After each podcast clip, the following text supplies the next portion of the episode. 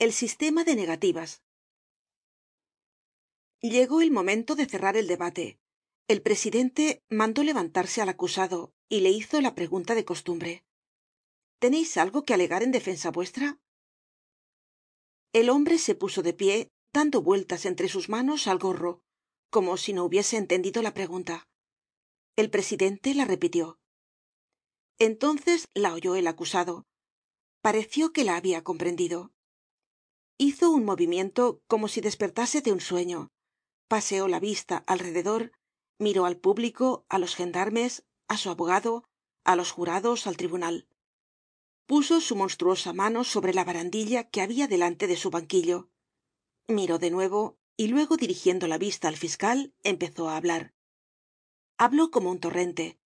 Las palabras se escapaban de su boca incoherentes impetuosas atropelladas confusas como si acudiesen en tropel á sus labios para salir de una vez. Véase lo que dijo. Tengo que decir algo. Yo he sido carretero en parís y he estado en casa del señor baloup. Mi profesion era muy dura los carreteros trabajan siempre al aire libre en patios ó bajo cobertizos en los buenos talleres pero nunca en sitios cerrados porque necesitan mucho espacio. En el invierno pasan tanto frio que tiene uno que golpearse los brazos para calentarse pero esto no gusta á los maestros porque dicen que se pierde tiempo. Manejar el hierro cuando están heladas las calles es muy duro. Así se acaban pronto los hombres y se hace uno viejo cuando aun es joven. A los cuarenta años hombre gastado. Ya tenia cincuenta y tres y lo pasaba muy mal. Y despues son tan malos los obreros. Cuando uno no es joven le llaman por cualquier cosa picaro viejo burro viejo. Yo no ganaba mas que treinta sueldos al dia me pagaban lo menos que podian los maestros se aprovechaban de mi edad. Además yo tenia una hija que era la bandera del rio ganaba poco pero los dos íbamos tirando. Mas ella tenia mucho trabajo tambien estaba todo el dia metida en una banca hasta medio cuerpo con lluvias con nieves con un viento que cortaba la cara. Cuando helaba era lo mismo tenia que lavar porque hay mucha gente que no tiene bastante ropa y espera en seguida y si no lavaba perdia los parroquianos. Las tablas están mal juntas y entra el agua por todas partes. Los vestidos se mojaban todos por arriba y por abajo. El agua le penetraba. Lavó tambien algun tiempo en el hospital de los niños espósitos adonde llega el agua por caños. Allí no hay bancas se lava delante del caño y se aclara en el estanque. Como allí está cerrado se tiene menos frio pero la colada de agua caliente es muy mala y hace perder la vista venia la pobre á las siete de la noche y se acostaba porque estaba rendida. Su marido la pegaba. Ha muerto ya. Hemos sido muy desgraciados. Era una jóven que no iba á los bailes siempre en casa. Me acuerdo de un martes en carnaval en que estaba acostada á las ocho. Ahí teneis yo digo la verdad. No teneis que hacer mas que preguntarme. Ah sí preguntad. Yo soy muy torpe. París es un infierno quién conoce al tio champmathieu ya os he dicho que el señor baloup preguntad en casa de baloup no sé qué mas quereis el hombre se calló y permaneció en pie. Habia hablado con voz alta ronca precipitada dura con una especie de sencillez irritada y salvaje. Una vez se interrumpió para saludar á alguien entre los espectadores las afirmaciones que lanzaba por decirlo así de su boca salian como una especie de hipo violento y acompañaba cada una con un gesto parecido al que hace un leñador al hendir la madera. Así que acabó el auditorio se echó á reir él miró al público vio que se reia y no comprendiendo nada se echó á reir tambien triste era aquel espectáculo el presidente que era un hombre atento y benévolo habló á su vez. Recordó á los señores jurados que el señor baloup antiguo maestro carretero con quien habia trabajado el acusado habia sido citado inútilmente. Estaba en quiebra y no había podido ser habido. Después volviéndose al acusado le aconsejó que oyera lo que iba á decirle y añadió vuestra situacion exige que reflexioneis sobre vos pesan las mas graves presunciones y os pueden traer consecuencias capitales. Por interés vuestro os requiero por última vez para que os espliqueis claramente sobre estos dos hechos. Primero habeis escalado la cerca de pierron roto una rama y robado manzanas. Es decir habeis cometido un robo con escalamiento sí ó no segundo sois el ex presidiario juan valjean sí ó no el acusado movió la cabeza como si hubiese comprendido y supiese lo que iba á responder. Abrió la boca se volvió hácia el presidente y dijo en primer lugar despues miró su gorra miró al techo y se calló. Acusado dijo el fiscal con severa voz estad atento. No respondeis á nada de lo que os preguntan. Vuestra turbacion os condena es evidente que no os llamais champmathieu que sois el presidiario juan valjean oculto bajo el nombre de juan mathieu que era el apellido de vuestra madre que habeis estado en auvernia y que sois natural de faverolles donde erais podador. Es evidente que habeis robado con escalamiento manzanas maduras en el cercado de pierron. Los señores jurados apreciarán estos hechos. El acusado se habia sentado pero de repente se levantó cuando acabó de hablar el fiscal y gritó. Sois muy malo esto es lo que queria decir y no sabia cómo. Yo no he robado nada. Soy un hombre que no puede comer todos los dias venia de allí. Iba por el camino despues de una tempestad que habia asolado el campo. Los charcos se desbordaban y no se veian por cima de las arenas mas que las puntas de la yerba al lado del camino encontré una rama con manzanas en el suelo y la recogí sin saber que me traería un castigo. Hace tres meses que estoy preso y que me interrogan. Despues de esto no sé qué decir. Se habla contra mí. Se me dice responde el gendarme que es un buen muchacho me da con el codo y me dice por lo bajo contesta yo no sé esplicarme no he hecho estudios. Soy un pobre esto es lo que es injusto no conocer. No he robado. He cogido del suelo una cosa. Decís juan valjean juan mathieu yo no los conozco serán aldeanos. He trabajado en casa del señor baloup en el boulevard del hospital. Me llamo champmathieu sois muy mal intencionados al decirme dónde he nacido. Yo lo ignoro porque no todos tienen una casa para venir al mundo. Esto seria muy cómodo creo que mi padre y mi madre andaban por los caminos y no sé mas cuando era niño me llamaban pequeño ahora me llaman viejo. Estos son mis nombres de bautismo. Tomadlo como querais que he estado en auvernia que he estado en faverolles pardiez y qué es imposible haber estado en auvernia y en faverolles sin haber estado antes en presidio os digo que no he robado y que soy el tio he estado en casa del señor baloup allí he vivido. Me estais fastidiando con vuestras tonterías. Por qué estais tan encarnizados conmigo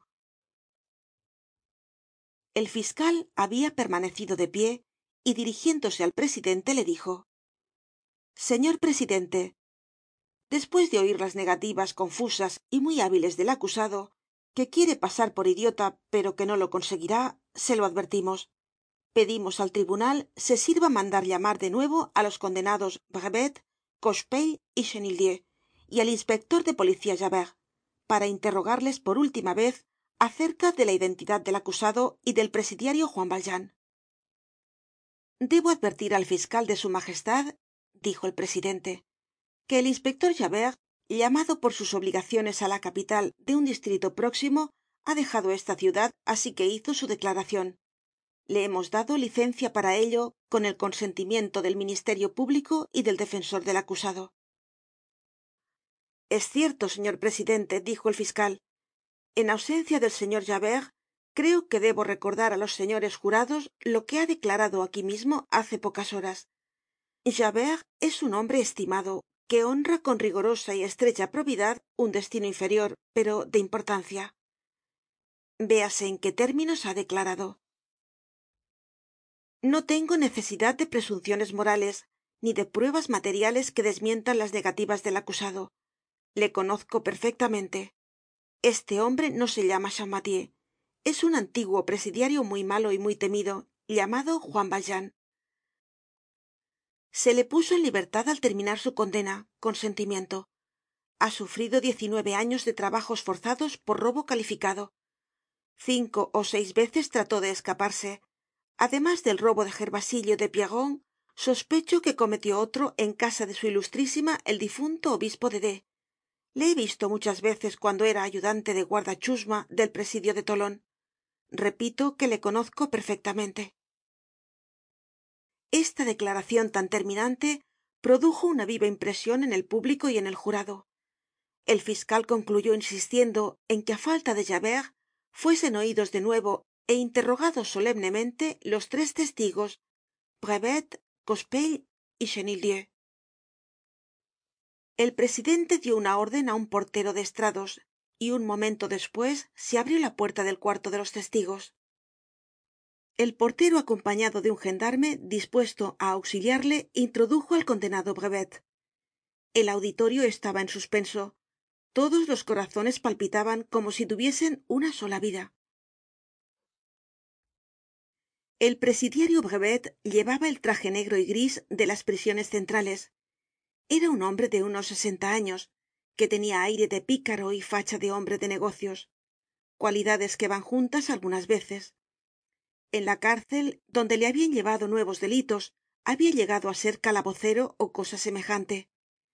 Era un hombre cuyos jefes decian quiere hacerse útil los capellanes daban testimonio de sus costumbres religiosas no debe olvidarse que esto sucedia en tiempo de la restauracion brevet dijo el presidente habeis sufrido una pena infamante y no podeis jurar brevet bajó los ojos. Pero aun en el hombre desgraciado por la ley puede quedar cuando la misericordia divina lo permite un sentimiento de honor y de equidad. Apelo á ese sentimiento en este instante decisivo si existe aun en vos como creo reflexionad antes de responderme. Considerad por un lado que podeis perder á este hombre y por otro que podeis ayudar á la justicia. El instante es solemne y aun es tiempo de retractaros si os habeis equivocado. Acusado levantaos. Brevet mirad bien al acusado reunid vuestros recuerdos y decid en vuestra conciencia si persistis en reconocer en este hombre á vuestro antiguo compañero de presidio juan valjean. Brevet miró al acusado y despues se volvió al tribunal. Sí señor presidente yo le he conocido el primero y persisto en ello. Este hombre es juan valjean que entró en el presidio de tolon en y salió en yo salí un año despues ahora tiene el aire de bruto lo cual consistirá en que le haya embrutecido la edad. En el presidio era muy socarron le conozco positivamente. Id á vuestro asiento dijo el presidente. Acusado seguid en pie. Entró chenildieu presidiario perpétuo como indicaba su chaqueta roja y su gorro verde. Sufría su pena en el presidio de tolon de donde habia salido para declarar en esta causa era de pequeña estatura como de cincuenta años vivo arrugado amarillento nervioso descarado. Tenia en todos sus miembros y en todo su cuerpo una especie de debilidad enfermiza y en la mirada una fuerza inmensa. Sus compañeros le llamaban niego á dios el presidente le hizo las mismas preguntas que en el momento en que le recordó que su infamia no le permitia jurar chenildieu levantó la cabeza y miró al público descaradamente. El presidente le amonestó para que se reportara y le preguntó como á brevet si conocia al acusado. Chenildieu soltó una carcajada. Vaya si le conozco. Hemos pasado cinco años atados á la misma cadena. Te enfadas antiguo camarada id á vuestro asiento dijo el presidente. El portero entró á cochepaille que era otro presidiario perpétuo que venia del presidio vestido de rojo lo mismo que chenildieu. Era natural de lourdes un semi oso de los pirineos. Habia guardado un rebaño en la montaña y de pastor habia pasado á bandolero. No era menos salvaje y parecia mas estúpido que el acusado era uno de esos seres desgraciados que la naturaleza comienza á formar bestias feroces y la sociedad concluye haciéndolos presidiarios. El presidente trató de conmoverle con algunas palabras patéticas y graves y le preguntó como á los otros dos si persistia en creer sin duda alguna que conocia á aquel hombre. Es juan valjean dijo cochepaille se le llamaba tambien juan cabria por lo fuerte que era cada afirmacion de estos tres hombres evidentemente sinceros y de buena fe habia suscitado en el auditorio un murmullo de mal agüero para el acusado. Murmullo que crecia y se prolongaba mas tiempo cada vez que una nueva declaracion venia á dar fuerza á la precedente.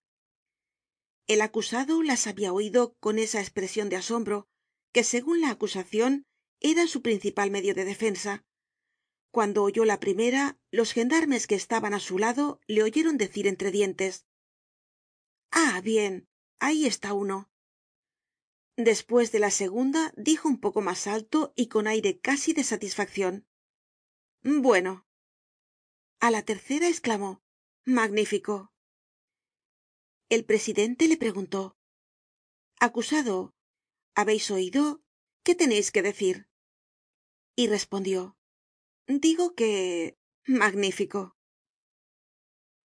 En el público estalló un rumor que llegó hasta el jurado. Era evidente que el hombre estaba perdido. Porteros dijo el presidente imponed silencio. Voy á resumir los debates para dar por terminada la vista en este momento hubo un movimiento al lado del presidente y se oyó una voz que gritó mirad aquí. Todos los que oyeron esta voz quedaron helados. Tan lastimero tan terrible era su acento. Todas las miradas se volvieron hácia el sitio de donde habia salido. En el lugar destinado á los espectadores privilegiados habia un hombre que acababa de levantarse y atravesando la puertecilla de la baranda que le separaba del tribunal se habia puesto de pie en medio de la sala el presidente el fiscal el señor bamatabois veinte personas le conocieron y esclamaron á la vez el señor magdalena